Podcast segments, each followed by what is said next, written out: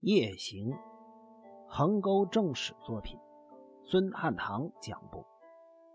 第一章，故事缘起。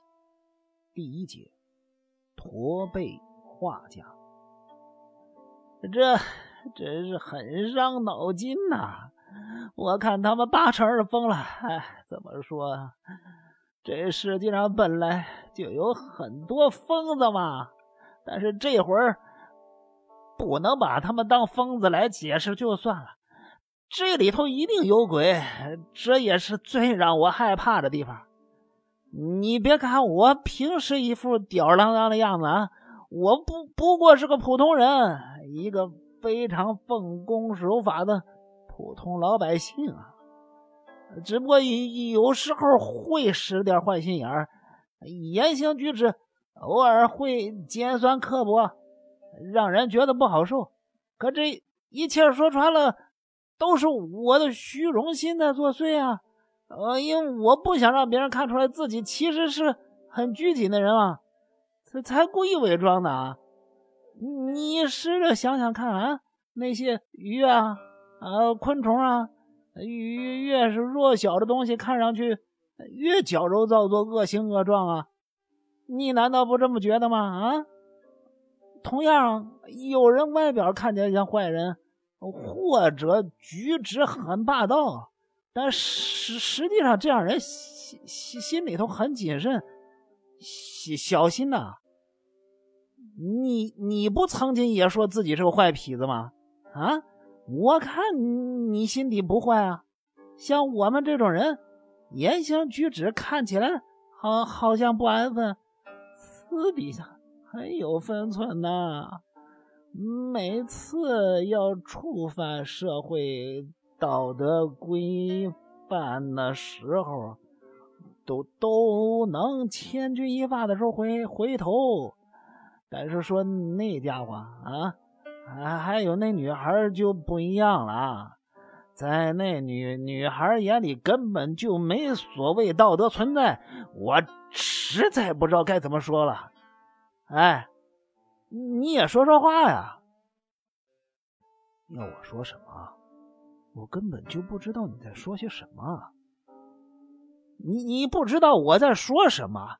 不会吧？我从刚才一直在谈这问题，说老半天，你竟然告诉我你不不知道我说什么？你平时不不老夸自自己很聪明，感觉很敏锐吗？啊！我听了仙师直记这么说。不禁呵呵的笑了出来，然后将手上的香烟点着，烟雾缓缓自口中呼出。我静静的望着仙师直纪那张醉眼迷茫的脸庞。通常在这种情形之下，我知道，只要我表现的越是无所谓，就越会让他惊慌失措。但是不晓得什么缘故，仙师直纪这一次却一反常态。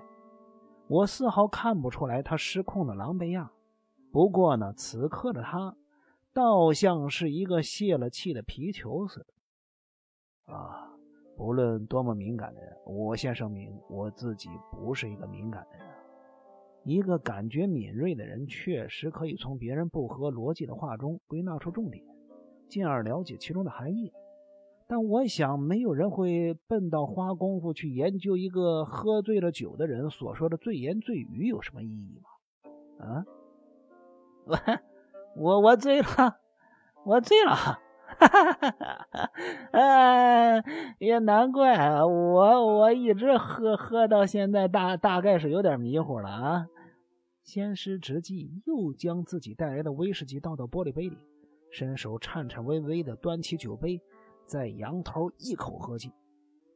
由于他的手已经有些颤抖，所以玻璃杯中近一半的酒都洒到桌面上，真是浪费呀！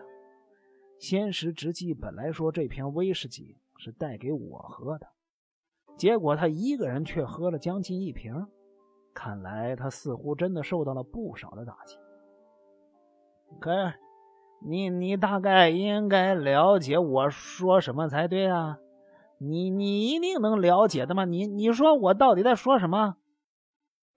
我只听出了一些端倪。你说的那个女孩该不会就是八千代小姐吧？先是直击抬起头来望着我，我可以从他的眼中觉察出一丝的异样。他似乎也对我说的话感到吃惊，可见他冷汗直冒。此刻他的眼中充满了血丝，大概是酒精发挥作用了。可是我又觉得他的眼中似乎透露出一抹在觊觎着什么的诡异神采。这家伙可能没有罪。我心中突然间升起了一股警戒的情绪。仙师直纪好像也觉察了我的心思，他立刻将视线移开，并且拿起威士忌，佯装要倒到酒杯里。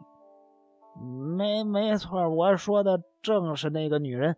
你知知道吗？她要结婚了。啊，那八千代小姐今年多大？二二十三，呃，不对，二十四，那也不算太早嘛。更何况结婚也不是什么坏事，你干嘛这么气愤？话是没错，但也得看看结婚对象是谁啊。意思是，他的结婚对象不好？仙师直纪一脸凝重的点了点头。啊，八千代的结结婚对象到底是谁呀？哎，我暗自埋怨自己，我打听这干嘛？无代，我一定得跟你说，我就是为了跟你商量才来，才特地到你这儿来的啊！我不管你烦不烦，你都要听我讲完，你一定得听我讲。好了算我上辈子欠你的啊，仙师，那我就洗耳恭听了。不过我对八千代小姐完全不了解呀。虽然我经常听你谈起这个女人，但是我从来没见过她。尽管我以前见过她的相片，知道她是一个漂亮女人，但除此之外，我对她还真是一无所知。话说回来，我不清楚她这一切无所谓。因为跟我八竿子打不着啊！哎，我干嘛琢磨这些？她要结婚关我屁事，我干嘛非听不可呀？呃，我相信你啊！仙师直纪的眼神迷茫的说：“仙师，你真的要说给我听吗？”当然，吴代，你听我说，我一定得找个人开诚布公的商量这事儿。我除了你乌代银泰之外，根本不相信其他人。啊，对了，你你也知道啊，我之之所以信任你，因为无论我说说什么，你在嗯没得我同意之前，不不会把我说的事儿告诉别人，对对不对？啊？先是直纪说完，还不忘对我笑了笑。嗯，谢谢你这么信任我，我真是受宠若惊啊。不过，先师，你现在要谈的事儿是不是很重要？绝对不能告诉其他人。没，没错，这一点正是我要事先声明的。那就对不起了，我不想知道这么重要的事儿啊，因为压力太大了。就算你不信任我也没关系。啊，哎，少来！你嘴里这么说，你内心其实很好奇，对吧？哎，算了，我我不挖苦你了。况且我之所以要告诉你，还有别的原因，这以后再提。你现在就听我说吧，啊！仙师直纪这个男人根本就是个偏执狂。只要他感兴趣的事儿，就会一定十分执着，非得追根究底不可。在这种时候，我什么事儿都得让。他是一个个性急躁的人，根本不管别人想的，一切都得照着他的意思去办。而优柔寡断的我，一直都只能默默的承受着他的霸道。哎，虽然事后我也经常懊悔，为什么不坚持己见？干嘛要一切都听他的？但是每一次遇到他，我依然会不由自主的重蹈覆辙。现在也是这样，尽管我已经明白的表现出自己不愿意听他说话的态度，但是先时直纪依旧自顾自的说下去，完全不理会我的反应。呃，就对，说说到那个男人，他的话刚说了一半，好像忽然间想起什么似的，马上又改变了话题。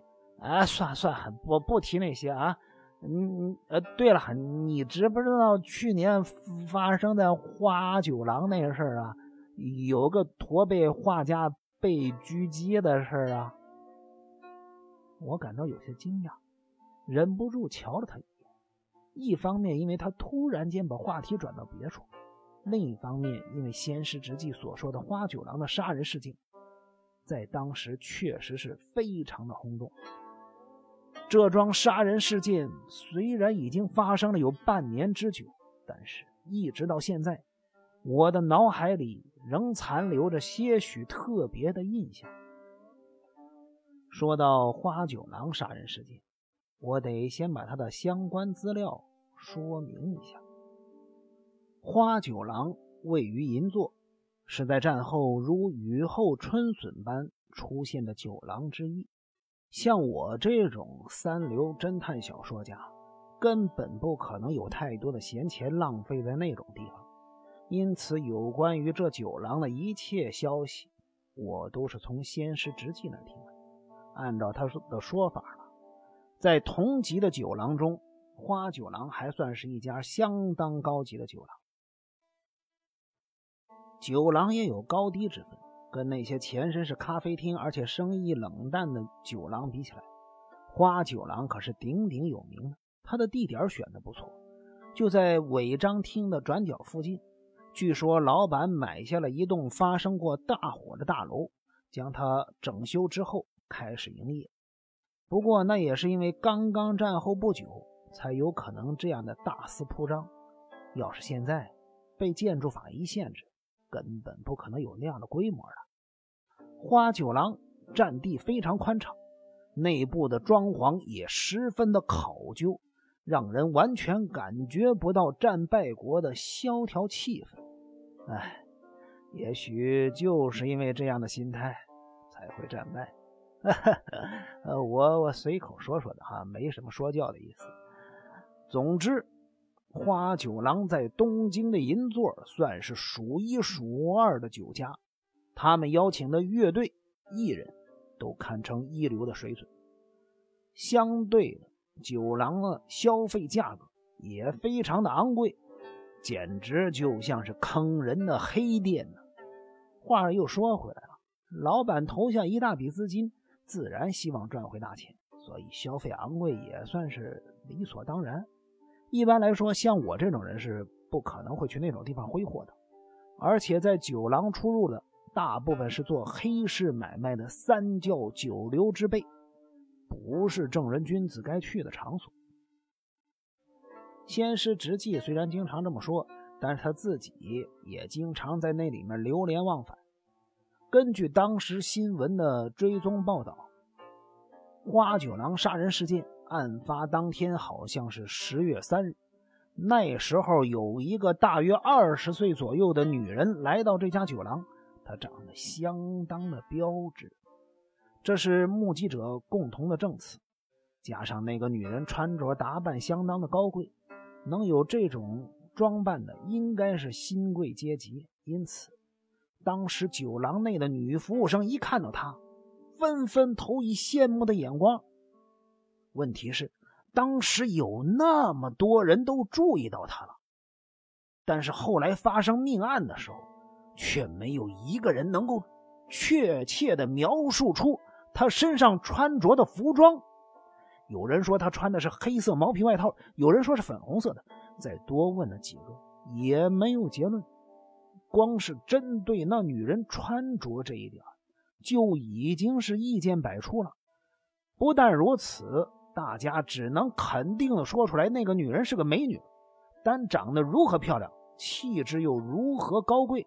也是众说纷纭，有人说她是个具有现代感的时髦丽人，也有人说她是一个瓜子脸的古典美人说到化妆呢，有人说她当时化着浓妆，也有人说她只是略施薄粉。唉，这只能说呀，世人都以自己的观点来看待事情，实在是不足采信。结果那个女人到底长什么样，警方根本没有办法得到一个具体的结论。案发当时有三个人陪在那个女人身边，事后警方对他们进行了严密的侦讯，但是他们的证词十分的模糊不确定。原因是这三个人都是年轻的学生，可能因为当时已经喝得酩酊大醉，所以根本没有留意那个女人的服装外貌特征。那三个年轻人的说法是这样：我们本来在郁金香酒吧喝酒的，不久那个女人就进来了。一开始那个女人自己坐在角落里喝酒，呃，不不知道后来是谁先起哄，要不要一起喝酒。总总之，我们后来就跟他同桌喝起来了。那女人酒量很好，不管什么烈酒，都一样大口大口的下肚。当大家都喝的有点醺醺然的时候，那女人突然想说再找一个更好玩的地方，所以我们就带她去花酒廊了。啊，对了，当时的全部的账单都是那女人付的，不光我们一起喝酒的账单，连我们三个人之前喝的账单都是他帮我们付的。由此可见，他应该很有钱才对。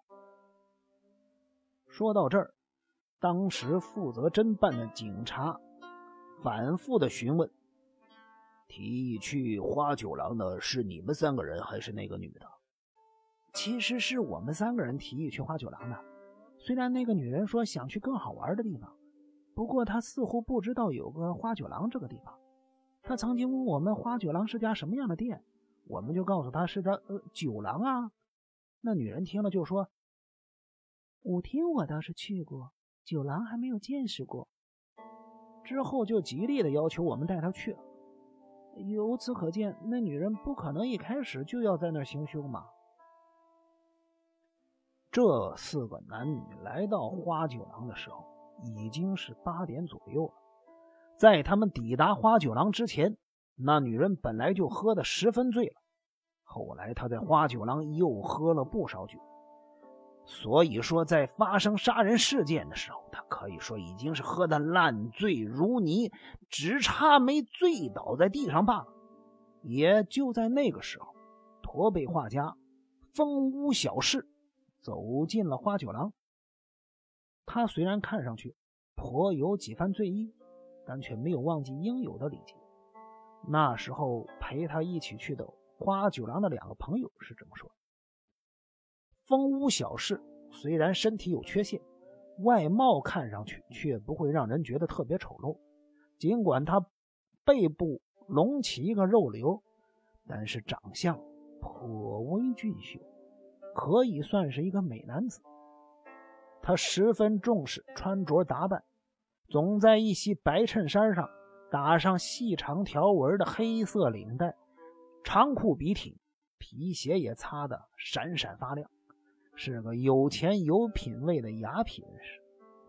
当风屋小事和他的两个朋友有说有笑的走进花酒廊之际，那女人一看到他们进来，脸色倏地大变。这是三个学生后来想起当时的情形说的。总之，那女人看到风屋小事那一刹那，好像受到了巨大的冲击。在那一刹那，她的整个人都清醒了。她用她那双大眼睛直直的瞪着风屋小事，嘴唇也不停的颤抖。只见她忽然间站了起来，摇摇晃晃的朝着风屋小事的方向走了几步，口中喃喃的骂道：“混账东西，你终于来了！”下一秒钟，那女人从随身的皮包里掏出一把枪，并且开了火。风无小事，差时间吓得手脚瘫软，之后便整个人倒在地板上。